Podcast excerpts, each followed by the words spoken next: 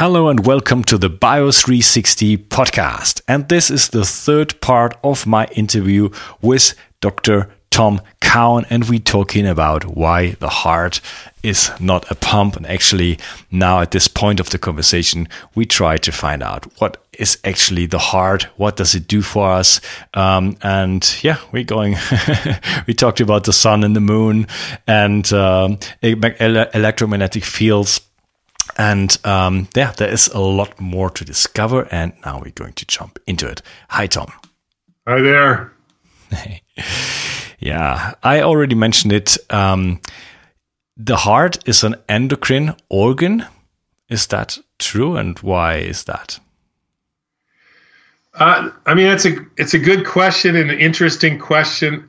Uh, I, I'm, however, going to say that I, I didn't write about this at all in my book, and I don't consider myself an expert or even particularly conversant in the the endocrine function of the heart. I and, and the the reason I say that, I mean, besides it's maybe uh, a bit of sloth on my part for just not looking into it, but but my my role in this, I, I hear all the time from you know more sort of whole, now we're talking about more holistic and progressive thinkers and and scientists in this area.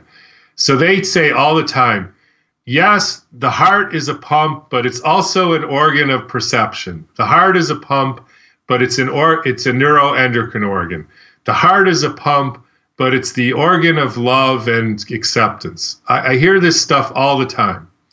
My my only comment on that is the fact that you think the heart is a pump means you don't understand the basic function of the heart which is which allows one to then understand why being an organ of love or acceptance or perception actually makes sense given what the heart is actually doing and including even as a neuroendocrine organ. Neuro means it's the seat of of you know the basically the the the function of the nervous system, which it has something to do with, which I even gave a theory on that having to do with the uh, sort of interesting properties of gold. But my my main, you know, t- uh, whatever influence on that conversation is somehow people have to get off of that first acceptance. The heart is a pump, but immediately you lose me because then you don't understand what the heart is doing, and then the rest of it doesn't make any sense.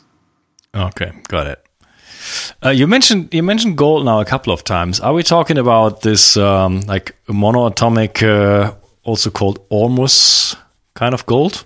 Right. One, you know, Ormus gold is is a means it's single atoms of gold or sometimes two atoms as opposed to gold salts which is the usual form of gold and again you know people say well this guy has a heart of gold and i can guarantee if you're a heart surgeon and you dissect the guy's heart you will find no gold salts in his heart so, why do we have this millennia old connection between the heart and the gold?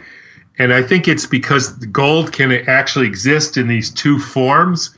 One is this salt, and the other is this high spin single atoms. And this high spin single atom form of gold is what's called a superconductor, which means it conducts electricity basically at the speed of light which then resolves the the anomaly for me that we're told that the that the nerves which control muscle function and sensation that they uh, have a chemical basis for their action yet the chemicals are clearly too slow to function in the way that we all know the human body functions. In other words for you to send a if you to if you burn the bottom of your foot you feel it instantaneously in your being and if this was mediated through the movement of chemicals that simply could not be the case there has to be some other superconducting element And one of my suggestions, I certainly can't prove this because nobody's really looking into it, but that it could be based on this monoatomic gold, which is a superconductor in other situations. And one of the reasons I, I wonder about that is because the predominant way to create a uh, this monoatomic form of gold is to put gold into a vortex. Then it, it in certain situations will assume this monoatomic form, be able to act as a superconductor, and there you've got it. And so I wonder whether this very fine amount of gold, this very small amount that circulates in our blood, is converted in the vortex of the heart into this superconducting form to form a kind of skeleton or blueprint of the instantaneous conduction phenomena of any living organism. Again, I certainly can't prove that's true, mm-hmm.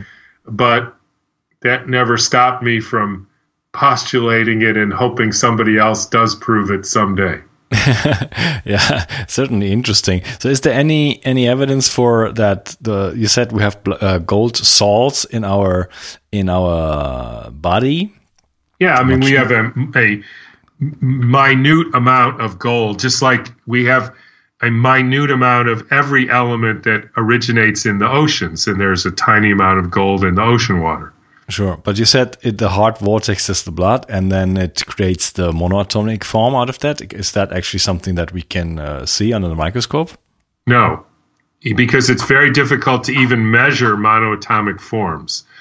As far as I know, that's never been definitively proven. So I, I would be clear that it's a theory that I have about why there's even a connection alchemically with the sun and the gold and the heart and what these uh, alchemists were were looking for when they were trying to create gold. I mean, Isaac Newton, one of the most renowned scientists of all time, spent the vast majority of life try, of his life trying to create gold.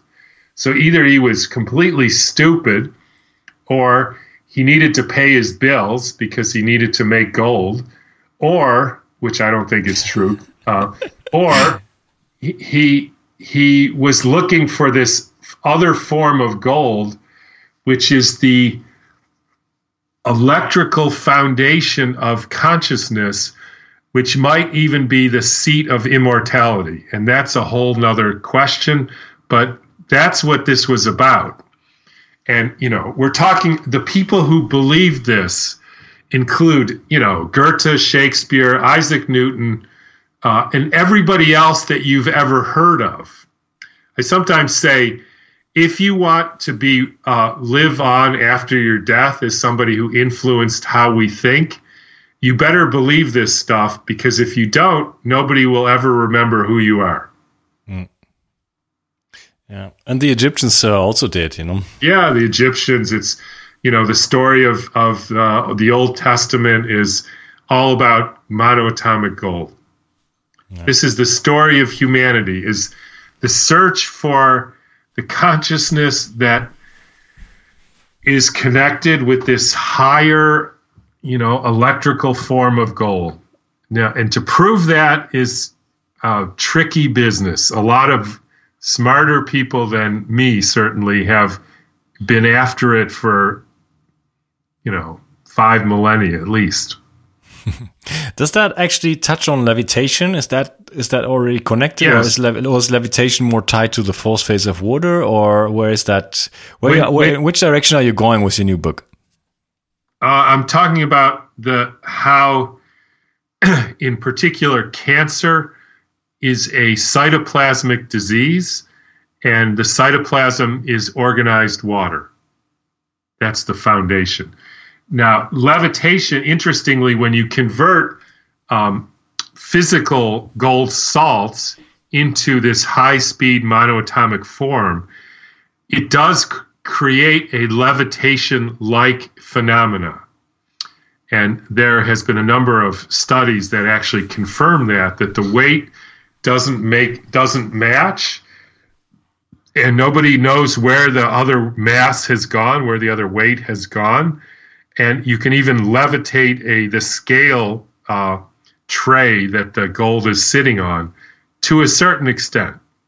It's complicated, but to a certain extent. Mm. Okay. yeah. I think we gotta gotta make another uh, uh podcast about uh, how nerves work, how levitation works. There's so much I want to touch on, uh, but uh, yeah, we have already talked quite a bit. Yeah, uh, I got still a few more questions. Um, for example, um, there's a relationship to the fist. What is it? To what? Uh, sorry, to, from the from, from the heart to the fist. Uh, the the heart the fist has exactly the same size yeah, as, right. as our heart, right? Exactly right. Exactly. Yeah. Is that just just a curious, uh, just an interesting fact, or is there anything anything more about to say that? Uh, I mean, there's no coincidences really, and there's no just oh well that just so happens. Um, all, all I can say, I can't tell you exactly why that is, uh, but one of the more most interesting lectures that I ever heard was the actually the only time in my life I was in Germany. I was at a conference in Stuttgart in 1988, and I heard a lecture by I can't remember his first name. I think it was Friedrich Husemann, who's one of the family of Husemann physicians who are also concert pianists. And he gave a talk on the musical formation of the human body. Uh, I would encourage anybody who's interested in what and how the human body is formed to look into that because the the human body is formed on exactly musical principles. Um, and I don't know that I can go into the details of that except if you look at like the bones of the of the arm they're they exactly mirror the mathematical relationship of the of the instruments uh, uh, of the of the octave. Um, Another example, easier to follow, is uh, when we're born and when we're like five, we have 20 so called baby or first teeth. And at that point, uh, most of the children's songs, lullabies, infant songs, are written in the scale of the fifth, um, or the pentatonic scale, so called. Mm-hmm. Then we transition into four sets of eight teeth, in other words, 32 teeth, which is which is mirrors the octave. Um, and then adult songs tend to be written in the octave, which mirrors the uh, the musical formation of our teeth as adults. And there are literally scores, if not hundreds, of connections like that. My guess is there's a musical connection between the heart and the size of the fist uh, but I can't give you the rendition of that off the top of my head. okay. Yeah. Um, I, I looked looked this guy up that you mentioned uh, because I had the feeling that it might be actually the, the son of Hachanai, but it's actually not, because the son of Hachanai uh, kind of continues the work, but I just can't get hold of him, and he also plays the piano. Yeah. Or no, they, no, he plays the harp. That's that's, that's yeah, right. Yeah, yeah. Anyway, so yeah, um, hmm. Maybe we can touch quickly a little bit on like some questions and critics about it. For example, um, there, there's there, some people would say like, okay, uh, you say well, we mentioned, or we we uh, we talked about why the heart is not a pump and what is actually moving the blood. But then people would say, yeah, nobody in medicine actually believes that the heart is only a pump because we have uh, we have uh, muscle movement, we have uh, vein pumps, we have uh, like little valves valves in the in the veins and in the, in the arteries that by movement is actually then uh, yeah facilitating uh, the the blood flow. What are you saying to that? so let me say it like this. So you mean, and I don't mean you in particular, but I'll just say the word you it, for shorthand. So you mean that if there that the reason for the movement of blood is because of these muscular contractions. Is that correct? Uh, yeah, exactly. So that therefore means if somebody, if you come upon somebody who has paralyzed legs, the blood in their legs won't move, right? Yeah, I, I think that mean it's like it's it's like um, um, both. You know, it's the heart is pumping it, but then then uh, it's it's it goes a certain way, and then the valves close, and then you move a little bit, and then somehow that that's my understanding. I'm not so I'm not is, buying it really, but right. So this is another area of cognitive dissonance. So that the theory is that I've heard. The reason the blood moves is because the contraction of the muscles around the blood vessels. Now, I'm like, sure there's like, a, that's the, that's also the theory for the lymph, isn't it? Yes, there there's probably some contribution of that, but again, so here's the cognitive dissonance part. That's what we think, and so here's how to test it. Go find somebody who has no leg muscle movement. In other words, they're paralyzed from the waist down. That person, therefore, should have dramatically decreased movement of the blood in their veins. The reality is they have almost no difference in the movement of the blood in their veins. Mm-hmm. So, one's actual experience, the experience, all you have to do is ask them to take their pants off and look at their legs. And if they if they had no uh, venous movement, they would their legs would be 5, 10, 20 times bigger than normal. The fact of the matter is, they may be a slight amount bigger, but there it's almost no difference. Therefore, that theory can't possibly be true. Okay, that's a good uh, good explanation. Um, one more thing thing I'm interested in, like, uh, what does an artificial heart do? I mean, if we have, we can't. I think we can't really touch on uh, on on heart disease because that's a huge topic and you know a lot about about this this stuff but um, it's just getting too much. So but if i have an artificial heart so my heart failed for whatever reason and now i'm getting uh, artificial heart why do i actually need that? Or how can well let's put it that way. How can um, somebody with no understanding of how the heart works builds a machine that is put into into that place in the chest and that actually works. Well first of all it doesn't work very well. So that's the f- first thing to say that life expectancy is you know is horrible. The second thing is since i wrote the book i also found out something that's very interesting.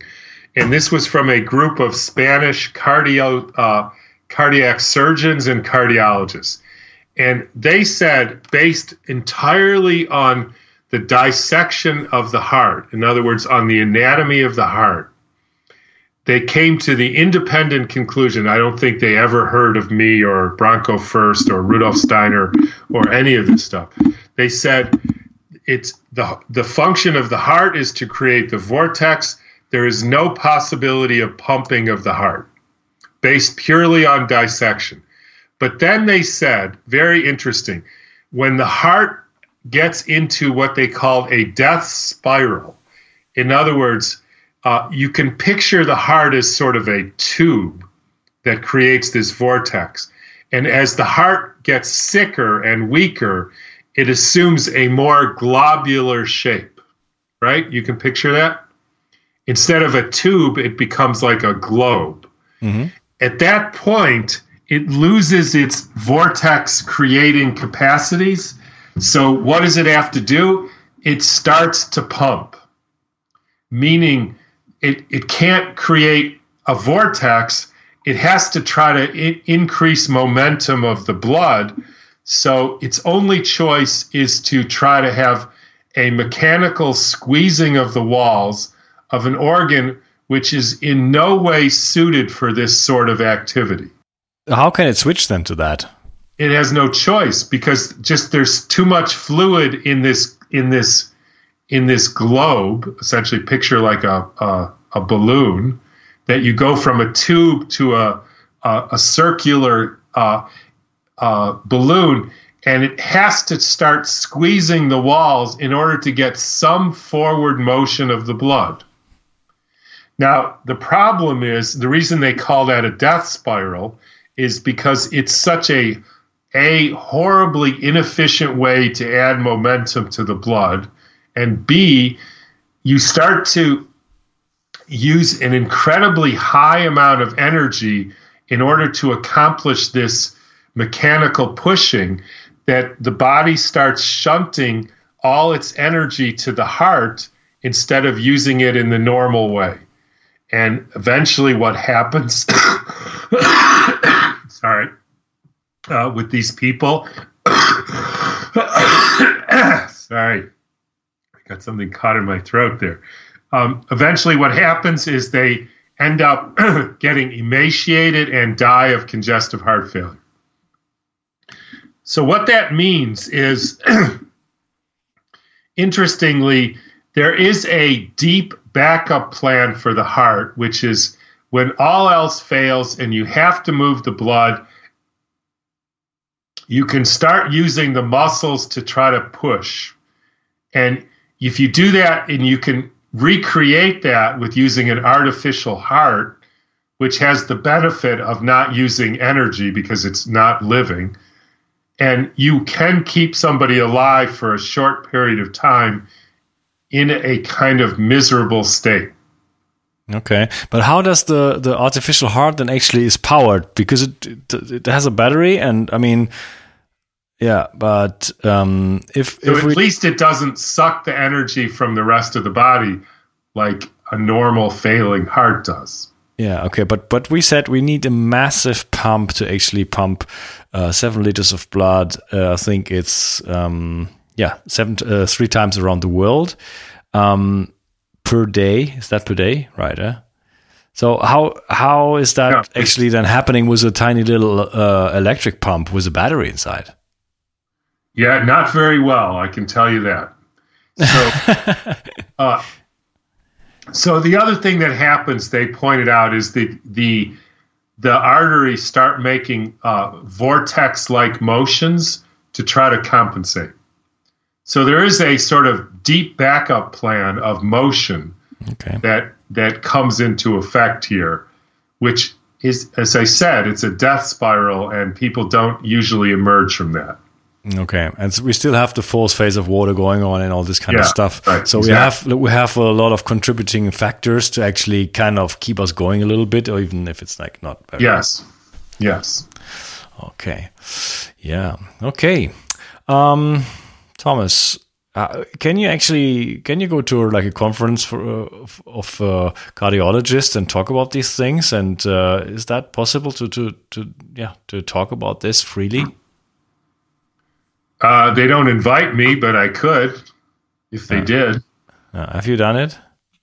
I mean, I've given talks all over the country about this, uh, not in front of cardiology groups, but I mean, we we have a medicine that we're introducing into the United States um, to treat heart disease, which is something we haven't talked about. Um, and I have two cardiologists who do support my view of the heart and support my way of treating heart disease, who are uh, organizing, you know, clinical trials of this, and so that may become the avenue that by which I speak about the heart in general, uh, more, more about heart disease and treatment.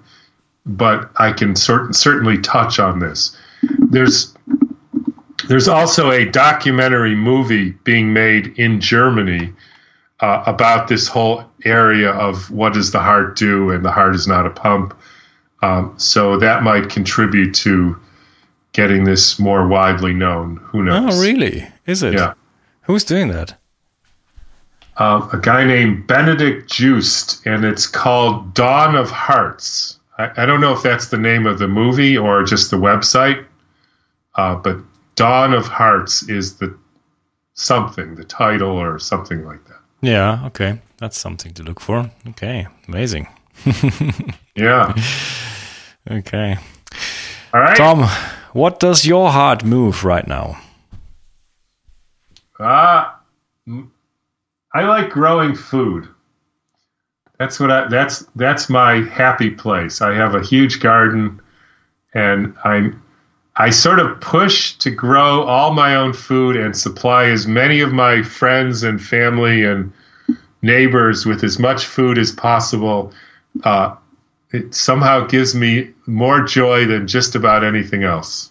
Okay, so so you do that physically, or I mean, it's you in the garden. I mean, okay. my wife helps, and Esteban helps us some, and a few other friends come and help us. But uh, we grow a lot. I mean, we have an acre garden, and that's what I that's what I spend a lot of my time doing these days.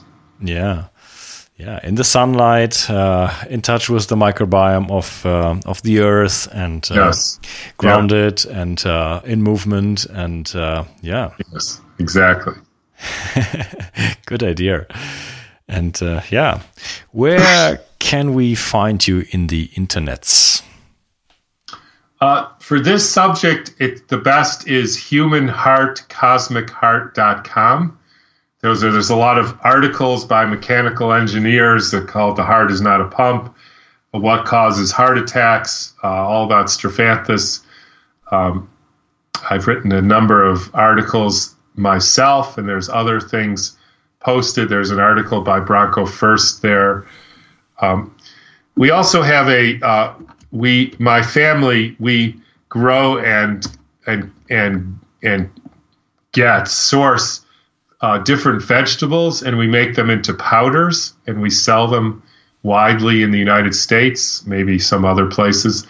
And that website is called drcowansgarden.com, which is D R C O W A N S G A R D E N.com. And it's a very exciting venture for us and doing quite well of basically uh, making vegetable pow- powders out of vegetables. Yeah, so you can en- enrich your food actually with like a lot more vegetables than, than most of us are eating, right? Is that the yes. idea?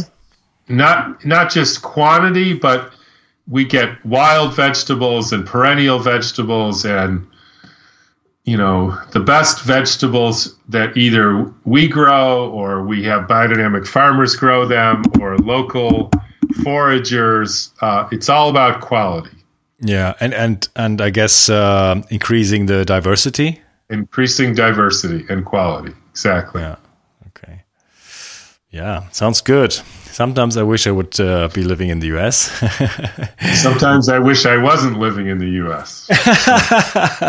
Grass is always greener. That's true. Tom, that was amazing. For me, that was like something. I mean, I've been waiting for this moment for 15 years, and uh, I just can't uh, tell you how grateful I am that you've been in my show. Great. Well, I appreciate your support and anything I can do for you, let me know. Yeah, you you could. we could talk about levitation, for example. It's yeah. interesting because Jerry Pollack is also writing a book about this, and uh, yeah, that is um, it's going to be an interesting uh, topic. Maybe maybe I drop you an email when your book is out. Okay, thank you. okay, thank you for coming to the show, and have a nice day. Okay, bye bye. Bye.